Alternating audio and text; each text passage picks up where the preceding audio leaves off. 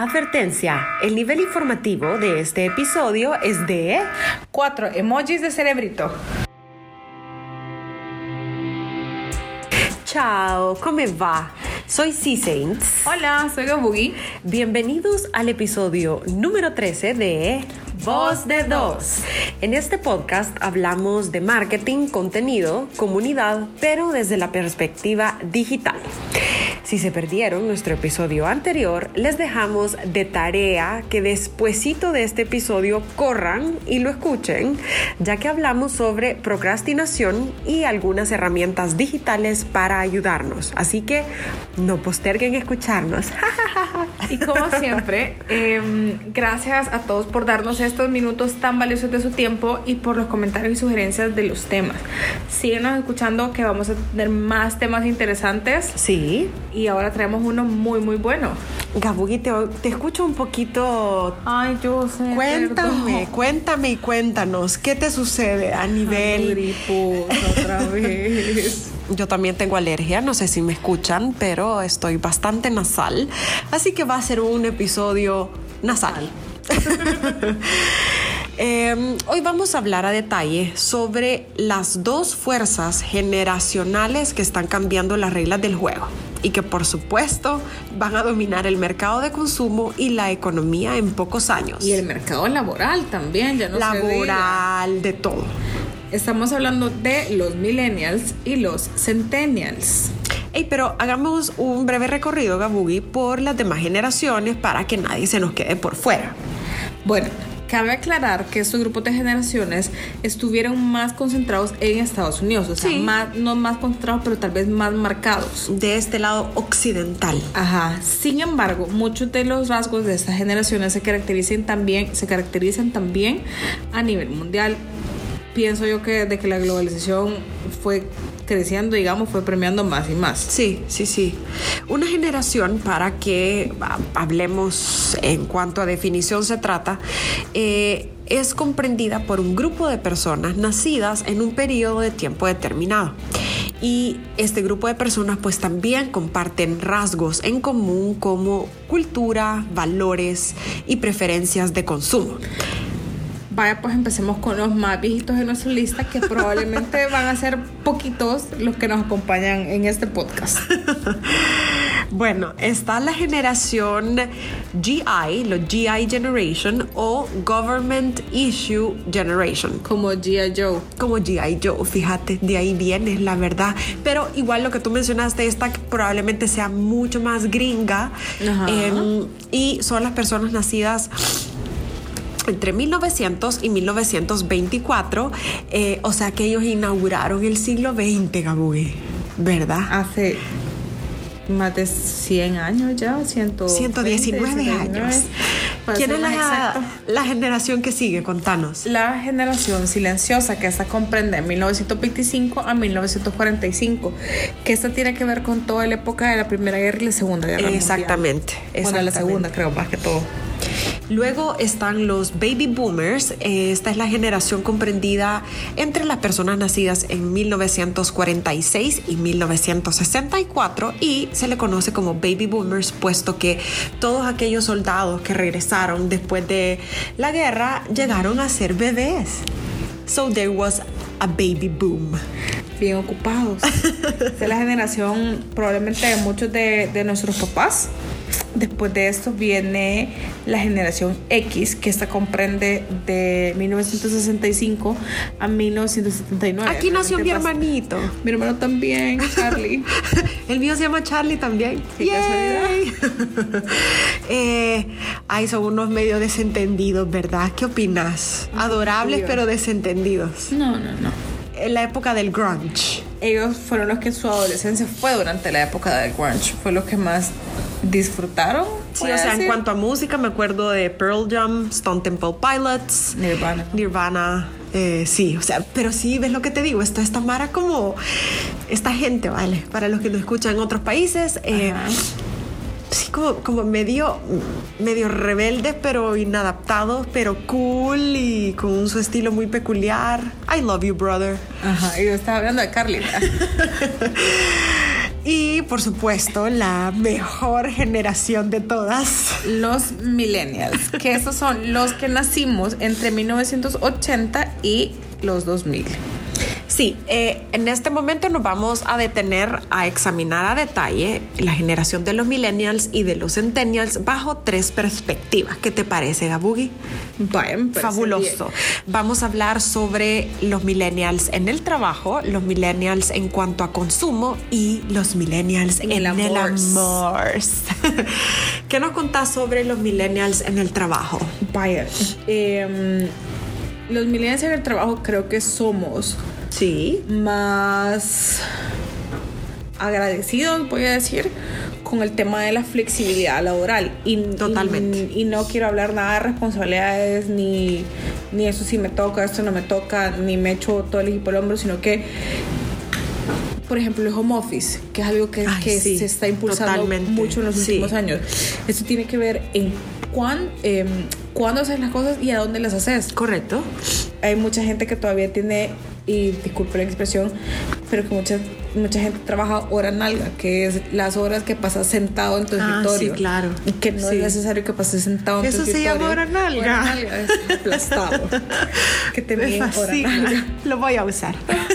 Entonces, que no necesariamente tenés que estar sentado en tu escritorio o presente en tu escritorio, porque puedes estar en tu escritorio y hacer nada. Puedes Exactamente. estar en tu escritorio y estar viendo Twitter, por ejemplo. Sí sino que tenés esa flexibilidad de decir, miren, fíjense que em, hoy realmente no puedo porque está lloviendo y hay goteras en mi casa y van a llegar a ver, entonces puedo hacer home office porque necesito estar cuando van a llegar a mi casa y yo igual, o sea, tenemos tantas cosas para estar conectados ahora que creo que eso no debería ser, no, miren, eso que vengas a la oficina, a menos que tengas una reunión que es sí, buenísimo, se entiende, o sea, no buenísimo, pues, pero se entiende, em, y decir, bueno, pero si esta empresa me da un balance entre mi responsabilidad laboral y mi vida personal, claro, sí, sí. se aprecia y lo valoras, no solo como, ah, bueno, voy a echar lo huevo de mi casa. Sí, sí. Un trabajo para un millennial creo que también tiene que pesar, ¿no? Tiene que ser como significativo. Sí, claro, o sea, yo creo que ahora parte de, y mucho se habla hoy en día, y eso es nuevo, al menos yo lo he escuchado hasta hace un par de años, eh, la parte de salario, literal monetario y el salario emocional, que al menos yo como profesional es algo que valoro muchísimo en cuanto a que el trabajo que yo vaya a hacer a una empresa sea 100% significativo en cuanto a que haya un legado más allá de ser una maquinita que haga dinero y el éxito y esto y lo otro, no, que algo sea significativo y que vaya acorde a mis valores como persona y lo que tú mencionabas también del salario emocional en cuanto a el balance de vida personal y laboral. Eh, creo que también ahora para nuestra generación eso es sumamente apreciado. Em, como tu equipo de trabajo y demás, pero que en, en, el entorno laboral haya una experiencia no únicamente curricular, sino como mencionaba, en valores, creencias y el equipo de gente con la que tú trabajas. Sí, creo que no solo es el nivel de beneficio, me da la tarde libre, me da mi cumpleaños libre, puedo, sino que, que tanto te hacen crecer. Y claro, que, claro. Creo que otra característica de los millennials es que son les gusta aprender, tienen como hambre de crecer. De aprendizaje. Y no, y, ajá, y no solo como, bueno, por ejemplo, en, en mi área que yo entré a trabajar en mi oficina del área de redes sociales y ahora he aprendido temas de programación, he aprendido temas de compra de medios inclusive. Entonces voy creciendo. Yo he aprendido hasta de pagos. Ay, también. Gracias por acordarme.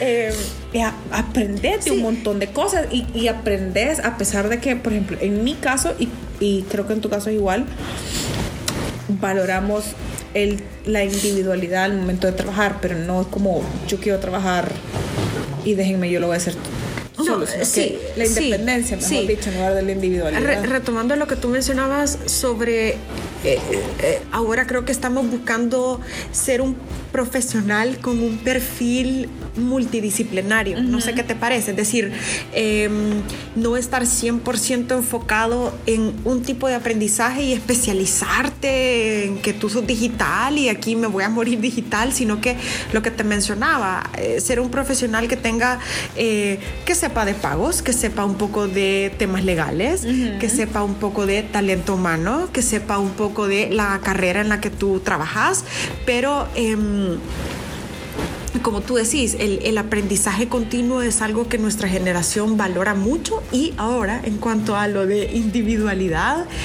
yo, Cecilia, sí valoro mucho la autonomía en cuanto al poder de decisión, al valor de mis ideas, pero ay, yo sí necesito que me dejen trabajar sola un rato.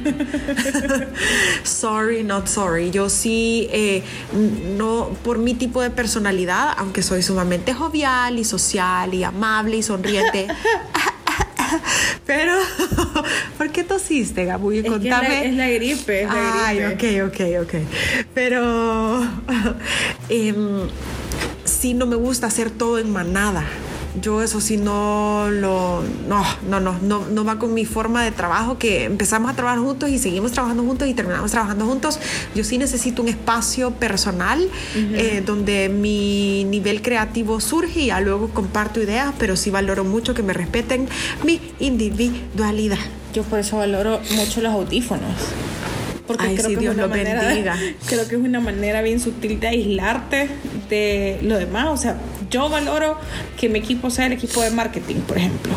Em, pero yo hay cosas que yo tengo que trabajar. Solita. Solita. Sí, sí. Si es posible en una sala de reuniones aparte. Ay, sí. Porque, y era una cosa que hablábamos en el episodio pasado, me distraigo súper fácil. Ajá.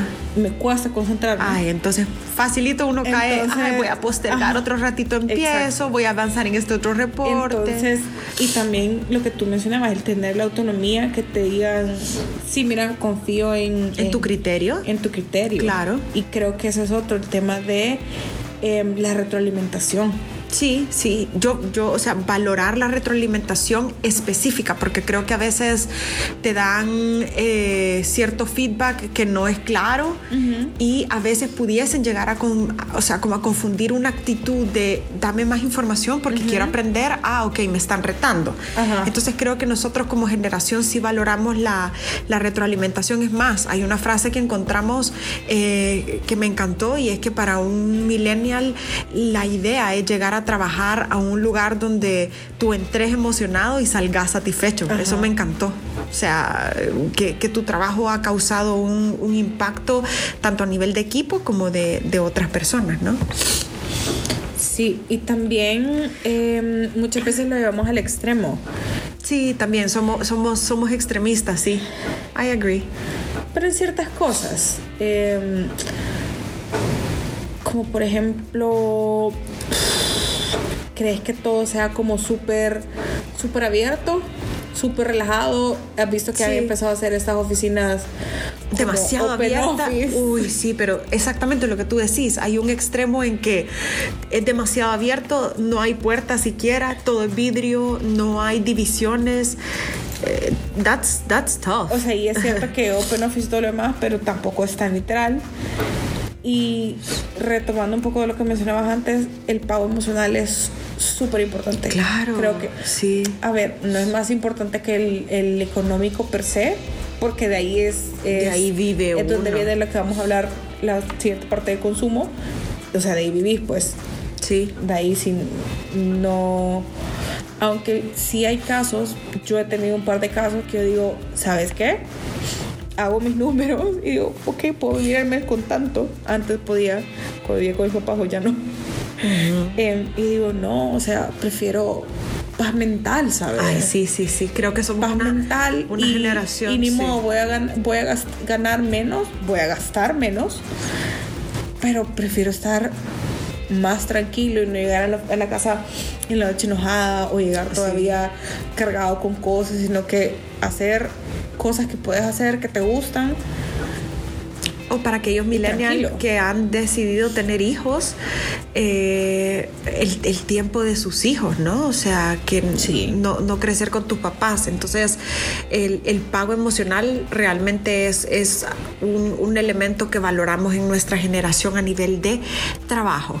Ahora, en cuanto a consumo, eh, definitivamente valoramos la autenticidad en cuanto a comunicación se refiere, es decir, que una marca no te ande con, lo voy a hablar tal cual, o sea, no te ande con pendejadas, o sea, que, que, que sean transparentes, que sean honestos, porque se nota cuando algo es falso y eso Sí. nos cae muy mal. Es, pe- es- es mejor que alguien diga como, mira, así soy, así Ajá. pienso, y nosotros como nuestra generación decir, ok, te tomo, te dejo, estoy cool contigo, pero... Te, te hagan dar como 20 mil vueltas. Exactamente, Y al final sí.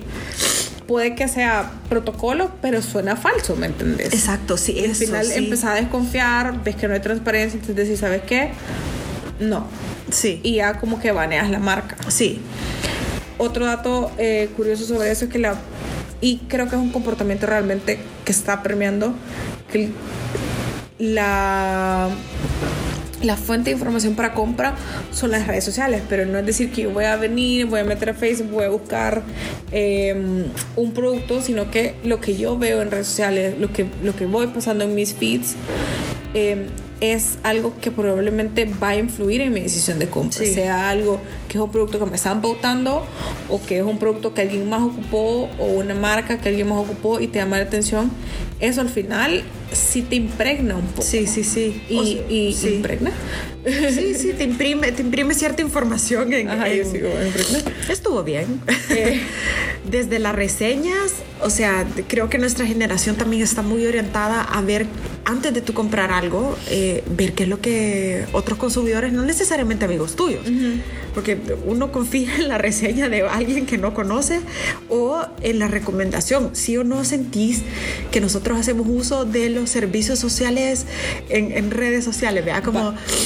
Servicio social perruno. Me ayudan a buscar un daycare para mi perrita. O sea, que eso yo lo hice hace poco. Tú lo has hecho. Nuestros amigos lo han hecho. Ponele, yo hace, ¿cuánto habrá sido? ¿Dos semanas? ¿Tres semanas?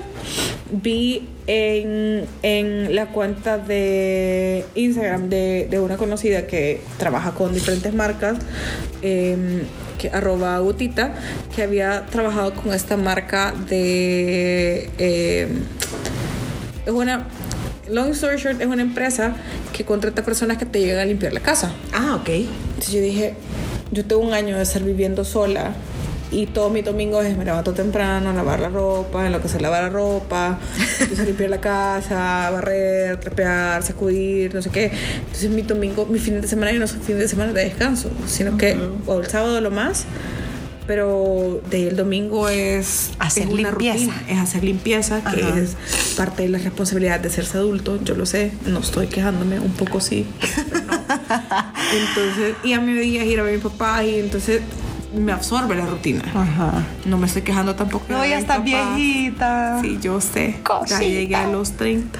Perdón. Ajá, yo también. Bueno, bueno. Anyway, carry on. Entonces digo, y había estado como en el proceso de buscar una persona que me fuera a ayudar una vez cada dos semanas a limpiar mi casa, que no es muy grande tampoco. Y poner esa persona me cobraba 15 dólares y nunca y me dijo, ay, voy a ir cuando pueda. Y la señora nunca pudo. Entonces fue como, Ok. ok. Y por un dólar 70 más o una cosa así, yo podía contratar a una empresa que no conocía, que en la vida había visto publicidad de la empresa Ok. Eh, pero que se miraba un poco como legit, ¿vea? O sea, Ajá. tenían una cuenta en Instagram, tenían una página web, tenían un set de preguntas frecuentes, ya había visto el post de alguien más Check, check, check. hablando sobre esto, ya había visto el tema de servicios, me puse en contacto con ellos por redes sociales, me dijeron, vaya, eh, mañana, y yo, no, el viernes, no, el viernes no puedo, bueno, probemos mañana. Y lo probé y me funcionó. Esta es creo. la señora que llegó que La me contaste. que llegó, que- ajá. Ahora entiendo. Entonces, la, eh, le voy a contar rapidito la experiencia. Esta señora llegó hasta mi casa a las cuarto a las ocho, cuarto a las ocho o cuarto a las siete. Cuarto a las ocho de la mañana, creo. Y es un servicio de cuatro horas. Entonces después, o sea, es súper raro dejar a una persona que no conoces en Ay, tu Gabriela. casa. Y como, adiós, casa. Espero que todo esté cuando regrese. O sea, es súper raro. Ok. Es súper, súper, súper raro. Porque That was adventurous. mi mamá me dijo, no tienes cosas de valor. Y yo, mi laptop, mi tele, mis libros, mi consola de juegos. O sea, tengo cosas de valor, pero así como plata, joyas. Nosotros ya no, tenemos joyas sea, así, no, o sea, ya no, no. me entiendes. Ajá. Y yo, no, pues, Mis joyas son la raro. experiencia de viaje. Tampoco tengo una cámara web en la casa como para ver, señora, Sí, todo sí. bien. Entonces, es bien raro, pero tomamos estos riesgos porque tenemos un tercero Sí. que que ha ocupado sus servicios y te dice, no, miren, sí. Sí. Y yo hablé con Ana y le dije, "Mm, fuck, mira, o sea, esta, esta cosa está bien rara. Porque para empezar, yo estaba en la mañana lavando para hacer mi café y la señora, no, deje, y yo, no, mi taza de café, déjeme terminar. No, yo lo voy a hacer, y yo, no, déjeme terminar. Y lo voy a probar, fíjate. Probalo. Y ves lo que acaba de suceder. La recomendación de otra persona te hace que el, el factor de consideración. Exactamente. Entonces, Porque te estoy contando mi experiencia y te estoy diciendo, dejé a una persona en mi casa que en la vida la había conocido, Sí, sí, obviamente sí. la persona se presentó con credenciales de la empresa, con su número de identificación nacional, todo. me Pero encanta. te estoy diciendo, yo me arriesgué por la Mira. recomendación de alguien más y fue súper raro. Y te llaman a las 10 de la mañana. Ahí está la señora en la puerta. Y tú, como, ¿what? There's someone else cleaning. Yo la dije en la oficina y yo, ¿y quién es en mi casa? No, entonces Sí. Pero el hecho de ser auténtico y decir, esta es mi experiencia y me fue Sí. súper bien, o al contrario, esta es mi experiencia y me fue súper mal, Sí. pesa. O sea, es que hoy en día creo que lo, lo que acabas de contar en este caso, cough, cough, cough, cough, eh, ha, sido, ha sido tal cual como las cosas van a ir moviéndose de ahora en adelante, en dos vertientes. Una, que para todos aquellos que están detrás de una marca, tomar en cuenta que el- el- la experiencia para un millennial y un centennial no es que haya contenido en las redes sociales solamente, sino que haya un acompañamiento del famoso Customer Journey que casi nadie voltea a ver, pero para entender un poco cómo es que la gente consume tu producto o tu servicio y entender si eh, el tema de transparencia, el tema de valores de marca, el tema de servicio, eh, está ahí presente, porque de lo contrario, como tú bien decís, una mala experiencia, y eso creo que se mantiene desde hace muchísimo tiempo, una mala experiencia puede llegar a impactar a 10 clientes que no te van a elegir y una buena experiencia creo que como a de 1 a Se- 5. Se expande más, más rápido. Exacto, entonces eso en cuanto al, al tema de, de consumo para nuestra generación millennial y em, también hay un, hay un estudio que comenta que el 47% de nuestra generación indica que eh, pues también todos los, los hábitos de consumo en general están influenciados por, por el contenido que hay en redes sociales. Eh, respondemos mucho mejor a aquel marketing que es personalizado, o sea, desde correos electrónicos que... Y por personalizado, cariños míos, por No favor, no es el nombre. nombre. Sí, correcto. No es que lleve el nombre y que digan hola Cecilia, sino que sí, sino que conozcan cómo es que tú consumís la marca. Yo, por ejemplo, y tú, por ejemplo, que por decirte, podemos tener, ser tarjetavientes de un banco, pero tú puedes comprar eh, salchichas y jamón y yo no compro salchicha ni, salchicha jamón. ni jamón. Entonces, por ende, espero que no me vaya a llegar una oferta del CREF, que es este, eh, no sé, deli, donde hay jamones y piernas A de mí cerdo. Tendrían que esas ofertas y a vos te que dar los martes de frutas y verduras. Martes de frutas y verduras, I love it. Sí, exacto. Y no hemos llegado ahí. No, o sea, a todo mundo le llega a todo mundo. Entonces eso es algo que apreciamos. Eh, y un ejemplo de esta personalización pues fue también el éxito de la campaña de Coca-Cola con las latitas, con, los miles de nombres. Ajá. Contanos del amor, como amamos los millennials. Gabugi. Do we believe in love? Because I don't. Estoy molestando. No contanos, contanos. Me inspiré, me inspiré, me dejé Bueno. llevar.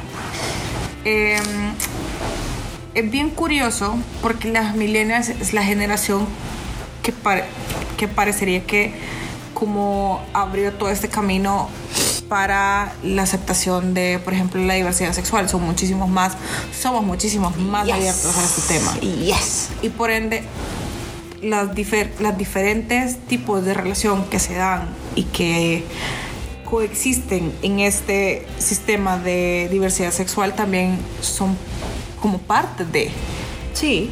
Eh, encontramos un concepto de amor líquido, que son relaciones efímeras y sin compromiso. O sea, puedes estar tres días con una persona y después no, ¿sabes qué? Y eso se da Eso porque también empezás estas relaciones por medios digitales y cuando acabas simplemente, bueno, bye. Y bloqueas o haces el ghosting que hablábamos en un podcast anterior con, Sí. con Mausito. Y haces ghosting y simplemente te desapareces y bueno, cerré mis redes sociales, Ajá. chao. Empiezo a buscar a otra persona, por ejemplo. Ajá. Eh, hablamos también de relaciones abiertas, no necesariamente Eso se estar- está dando un gran montón. Pero fíjate que yo ahí sí no sé cuál es la diferencia entre como relaciones abiertas, poliamor, por ejemplo. Sí, lo que pasa es que la relación abierta es que probablemente tú tengas. Esa es como mi idea. No somos expertos. No. Pero, o sea, que tú puedes ver a otra gente, Ajá. no necesariamente involucrarte en una relación. Versus el poliamor, creo que es, tú puedes tener una relación profunda con varias personas. Y entre, solo entre esas personas. Ajá. Which I might consider. I- I'm curious. Por cierto, si, si tenés curiosidad, yo sé que es, es ficción, pero hay una serie bien chiva en Netflix que se llama You, Me, Her. Ah. Es bien chiva, son como 8 capítulos por temporada y son 20 minutos. Recomendado. La veré. También hablábamos de parejas Dinky. Dinky por eh, sus siglas en inglés de Double Income, No, No kids. kids. my favorite. No kids humanos, no, no niños humanos porque pueda que tengan perritos y gatitos. Yo no tengo ni perritos ni gatitos y así estoy bien. Gracias. Ok, yo tengo perritos y gatitos y así estoy bien también. Eh, relaciones a distancia, ¿qué más? Que esas son relaciones que ya se daban, pero ahora por todo el tema de la conectividad son, Ay, son, son más son más, digamos, y es como entre más comillas frecuente. más fácil llevarse. Igual en una relación, ¿cómo era? Amor de lejos, amor de Ah, esta que sí. es- o sea, complete. Amor de lejos, amor de según yo, la, la que venía. felices los cuatro. Sí, esa Ajá. felices los cuatro. Eh, no, según yo ibas a decir esta que viene, que es la de estar juntos, pero vivir separados. Tener cada quien su espacio. Sí, porque hubo una locura de vivamos juntos forever and ever y quizás Lo que pasa es que eso te ayuda a la convivencia, porque también convivir 24 hours a day, o sea, no, no se vea, no, no soy ese tipo de persona, como sí. podemos ver. que vive el amor y la libertad. Pero, pero la más chiva, creo que todo lo que los millennials pudieron haber hecho en el amor, esa es la cosa más chiva y es como la más fucked up. ¿Qué es esto ¿Qué de relaciones ficticias? Que vos Ay, publicás por en redes. favor, es cierto. Y que sí. parece que están, pero no están, pero sí están, pero Sí. no. What a scam, what a show. Es cierto. Y es todo por likes, solo Sí. es por el morbo. Sí, o sea que pretendes estar con alguien, Ajá. pero no están. Aquella foto súper chiva. Ay, qué locura. Fíjate que pues ahí sí ya me considero yo quizás un baby boomer, porque esa onda así conmigo no. No. O sea, what's real, it's real, honey. Vaya, ahora pasemos a hablar de los centennials o generación Z o I generation. Como fun fact inútil, en algún momento de mi vida, de hace como seis años para acá, voy a decir, para que sea como un poco más ambiguo, alguien me dijo que esta generación se le conocía también como la generación K. Y yo, ¿qué? K. ¿K de qué? me decían, sí, es que por la Katniss Everdeen. Y yo, ¿qué? Por la Katniss Everdeen. Por The Hunger Games, porque es la generación que leyó The Hunger Games. Ok, let's move on. Ajá, y así como, Thank you. ¿qué? Gracias por ese dato inútil. Contarnos de los, de los Gen Z y el trabajo. Pues esta generación eh, son los famosos también nativos digitales, o sea, es una generación que nació embebida y rodeada y sumergida con devices y todo el tema de la tecnología. Ellos no saben que es un mundo sin internet. Exactamente. Ellos no saben que es ir a buscar una enciclopedia para ¿Te hacer las tareas sociales a mano. Por eso es que los, mano. los millennials somos los rockstars. Eh, en el trabajo, recuerden que esta gente, pues probablemente se va graduando de la universidad. em, entonces van a ser la nueva fuerza laboral. Ya hay un poco de esta gente Sí. en fuerza laboral. Por ejemplo, Sí. en El Salvador, que la gente está graduándose de bachiller en, de 16 años, 17 años y empezás a agarrar eh, pasantías. o- sí. Según otro estudio, Gabugi, más del 62% de la generación desea ser su propio jefe. O sea que esto creo que también a, a medida las empresas vayan entendiéndolo y adaptándolo va a ser súper importante en consideración porque es gente que va a valorar también tener un side project. Yo creo que nosotros, yo tengo side projects de todo tipo. Eh, tengo Green Santo, valga la publicidad. y tengo también mi, la parte de consultorías. Pero creo que la, la generación que viene va a estar mucho más interesada en tener algo enteramente propio. Em, leíamos también que la- en cuanto a la parte laboral, la tecnología en forma de realidad virtual al momento de simular potenciales situaciones de riesgo en los trabajos va a ser bien, bien valorada. Eh, esto nos pareció súper importante porque la adopción de realidad virtual generalmente está para el lado de consumo, no Ajá. para las empresas, pero creo que sí va a ser, va a ser importante. Eso me parece súper chivo porque mencionaba un ejemplo sobre el uso de la realidad virtual para proteger o para evitar desastres, por ejemplo, con la tecnología nuclear. Sí. O sea, cómo entrenar a esos trabajadores que van a estar potencialmente Sí. con ese tipo de tecnología Que no vuelva y a pasar evitar Chernobyl. pues. Ajá, que muy buena serie, por cierto. Espectacular, sí. sí. Contanos sobre qué preferencias tienen. Fíjate que bien curioso. Eh, porque ellos están, ellos prefieren más el tipo de reuniones face to face. Ajá. Yo soy del tipo, obviamente yo soy millennial, yo soy el tipo de persona que si puedo evitar la reunión y me manda un correo con todo lo detallado, perfecto. Ay, sí, Dios te bendiga. Reunionitis, no. Sí, No. sí. Pero esa gente tiene un mix, a pes- creo que es por lo mismo que nacieron con el internet, con toda esa tecnología y con todas las pantallas. Ajá, Porque sí, ya sí. probablemente ya nacieron con un iPhone, no sé cuándo salió el primer iPhone, ahí estaría como... 2004? No, no sé, no sé. Creo que sí. Vaya, pero poner, no nacieron cuando había un iPhone, pero a los cuatro años ya Han existía un crecido, iPhone. claro, Ajá. claro. Entonces, ponele, creo que es parte del añorar un poco más la, la, la parte física. la parte física. Sí, sí. ajá. Entonces ellos prefieren las reuniones cara a cara más que llamada o, o videollamada. No sé si odiarán también los, los- las notas de voz. Ok. Eh, pero sí valoran también el aprendizaje continuo. Y en eso se parecen bastante a los millennials. Sí.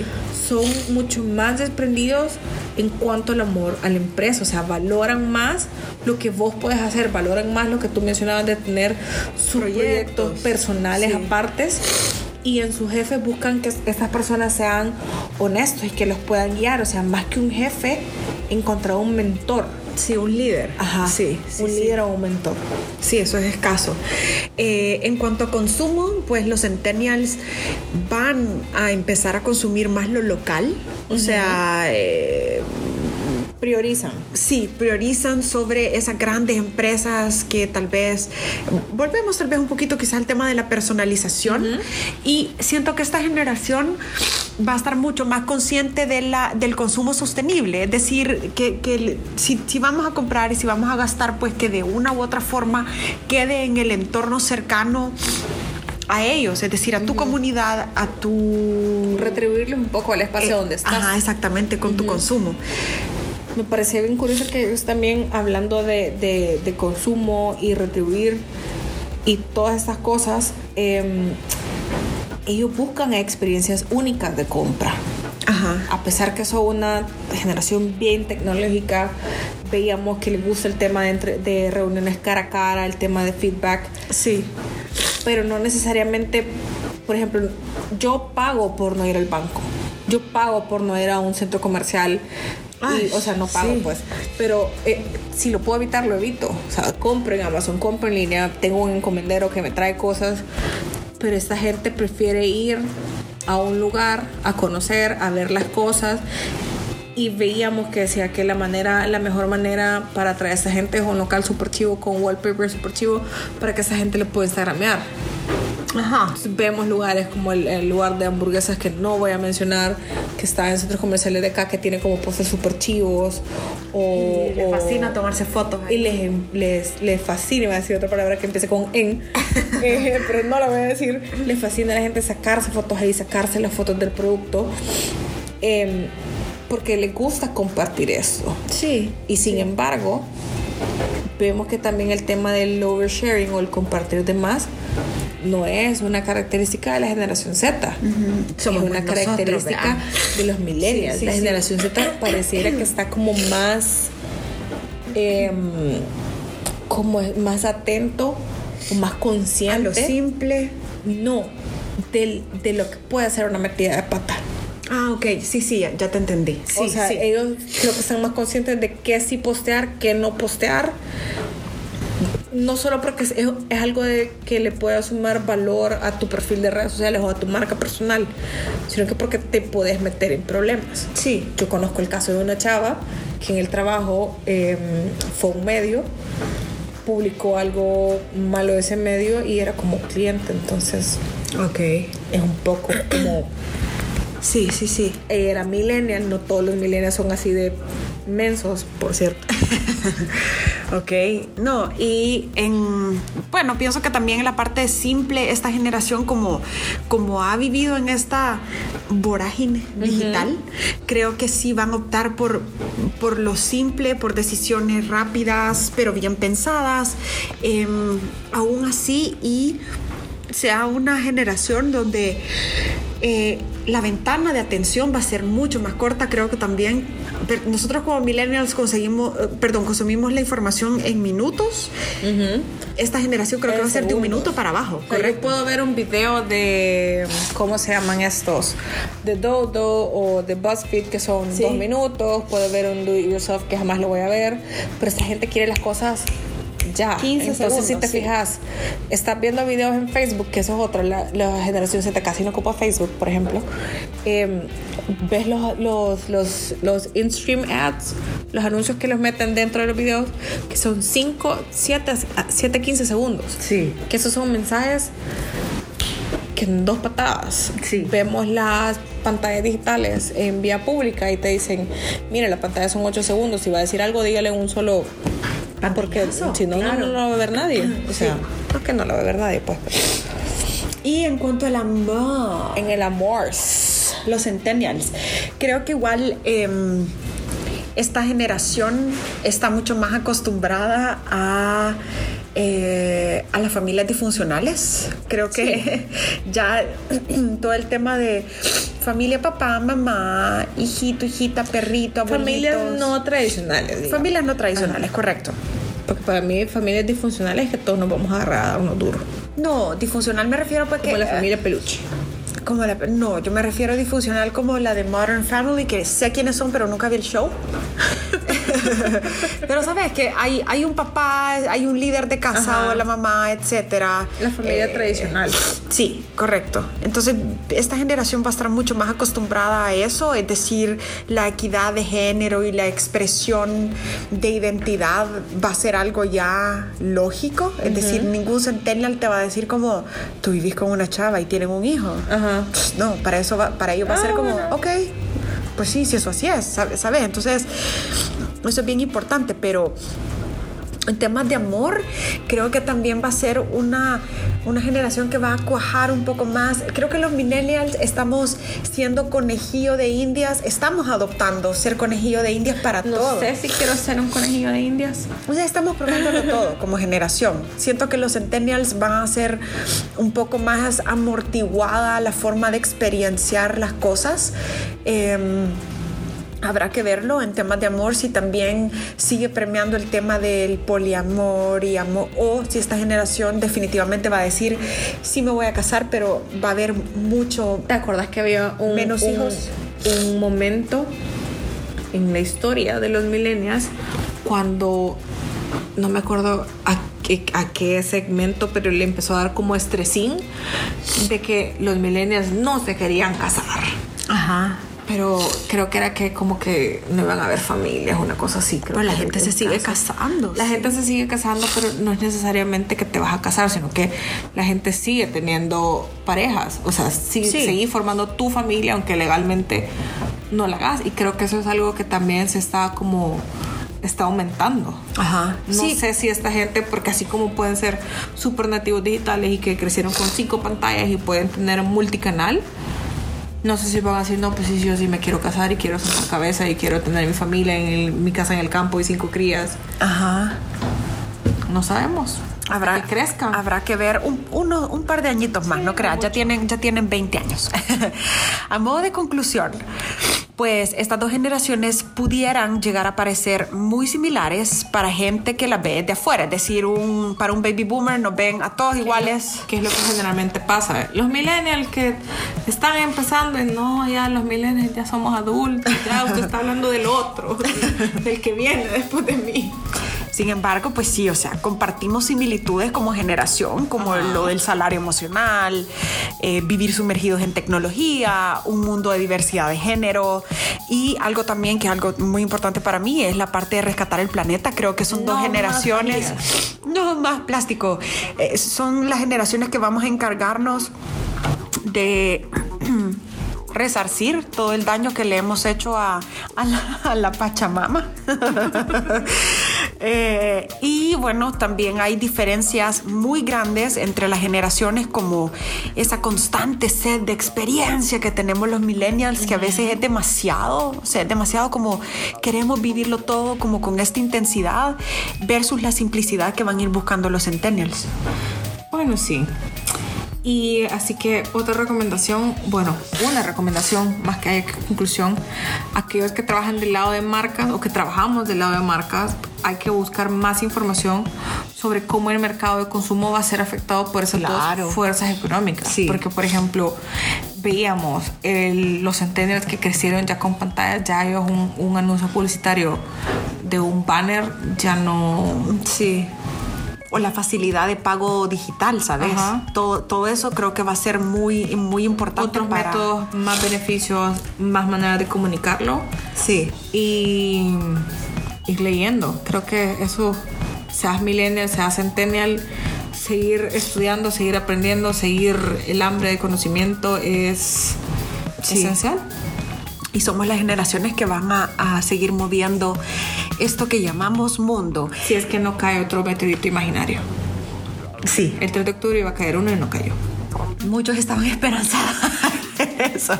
¿Y voy a la oficina o a qué hora cae el meteorito? Puedo dejar todo lo que estaba pendiente. Gracias de nuevo por acompañarnos en esta en este viaje que estamos viviendo de podcasting. Hacemos todo con mucho cariño. Estos 40 y casi 3 minutos son realmente valorados por nosotros. Gabugi. Disculpen ¿a porque ¿Dónde? andamos. No, espérate, disculpen porque andamos griposas, alergias. em, Y demás.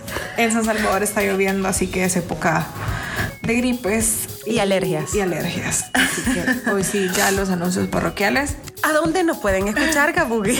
Nos pueden escuchar en todas sus plataformas de donde escuchan podcasts favoritas: Spotify, Google Podcast, Apple Podcast, Pocket Podcast. Hace poco me salió algo como Pod- Podify, una cosa así. Spotify. Busquen voz de dos en Google, voz de dos y el dos en número. Y ahí pueden encontrar un montón de plataformas donde escucharnos. Y síganos en nuestra cuenta de Instagram como arroba voz de dos.